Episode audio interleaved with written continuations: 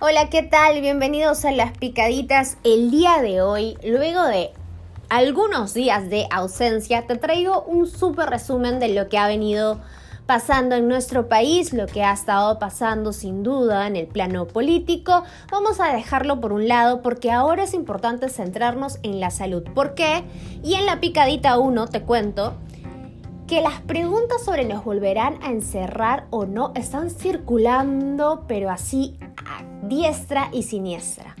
¿Nos van a volver a encerrar? Bueno, lo cierto es que en el tema de salud los contagios se han ido incrementando.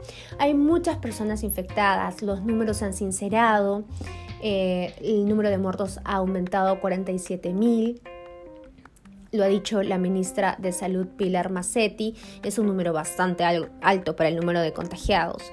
Entonces, hay medidas que se van a tener que tomar, según dijo la ministra, sobre todo en algunos negocios que han abierto. Por ejemplo, los transportes eh, interprovinciales probablemente van a tener que o bajar el aforo en sus buses o simplemente olvidarse de seguir operando. Lo ha deslizado la ministra de Salud. El fútbol probablemente no regrese. Eh, los restaurantes que tengan terrazas son los únicos que van a poder operar y servir en salón. Los demás van a tener que hacerlo por delivery. ¿Y esto por qué? porque, como he mencionado, los casos se han disparado. También podría ser posible que los domingos nos vuelvan a encerrar como estábamos acostumbrados antes. Así que atención a eso. Muchas personas dicen que esto no va a servir, que deberíamos volver a una cuarentena más estricta como la que vivimos en marzo. Abel Salinas, el ministro de Salud, ha dicho que deberíamos hacer una cuarentena focalizada en la que, por ejemplo, por manzanas nos encierren y nos digan ya, vamos a hacer la prueba molecular a todos ustedes, los que tengan COVID, si sale más del 90% están encerrados y con ayuda de los militares estaríamos encerrados. Pero vamos a ver qué es lo que dice finalmente el gobierno. No hay nada todavía certero, no han dado una palabra específica con respecto a lo que les he mencionado. En la picadita número 2 les voy a contar que si tú fumas, bueno, tienes mayor posibilidad de tener un COVID bastante complicado por si es que te contagias. Y si eres asintomático, te has contagiado en los primeros días, te cuento que el humito que estás botando y la cenicita que estás botando tiene partículas de COVID-19.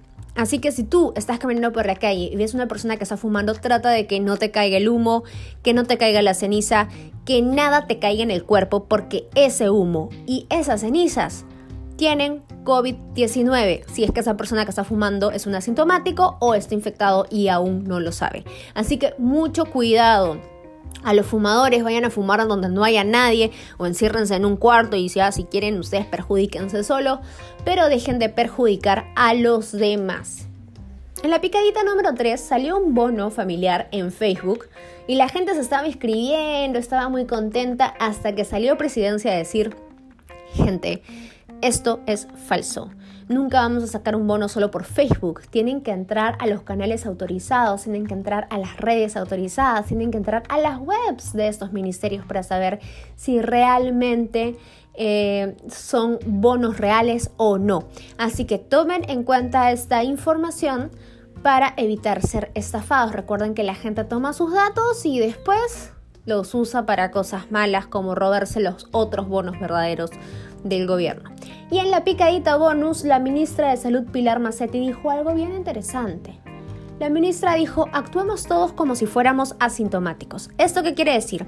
Siempre usa tu mascarilla, tu filtro para evitar contagiar a los demás. Es la única forma en la que saldremos de esta pandemia y podremos reducir el número de contagios. Así que ya lo sabes, haz caso, porfa, para que no nos vuelvan a meter a todos en esta cuarentena tan horrible que me imagino no la viviste tan bien que digamos. Un abrazo y que todo salga súper bien. Bendiciones.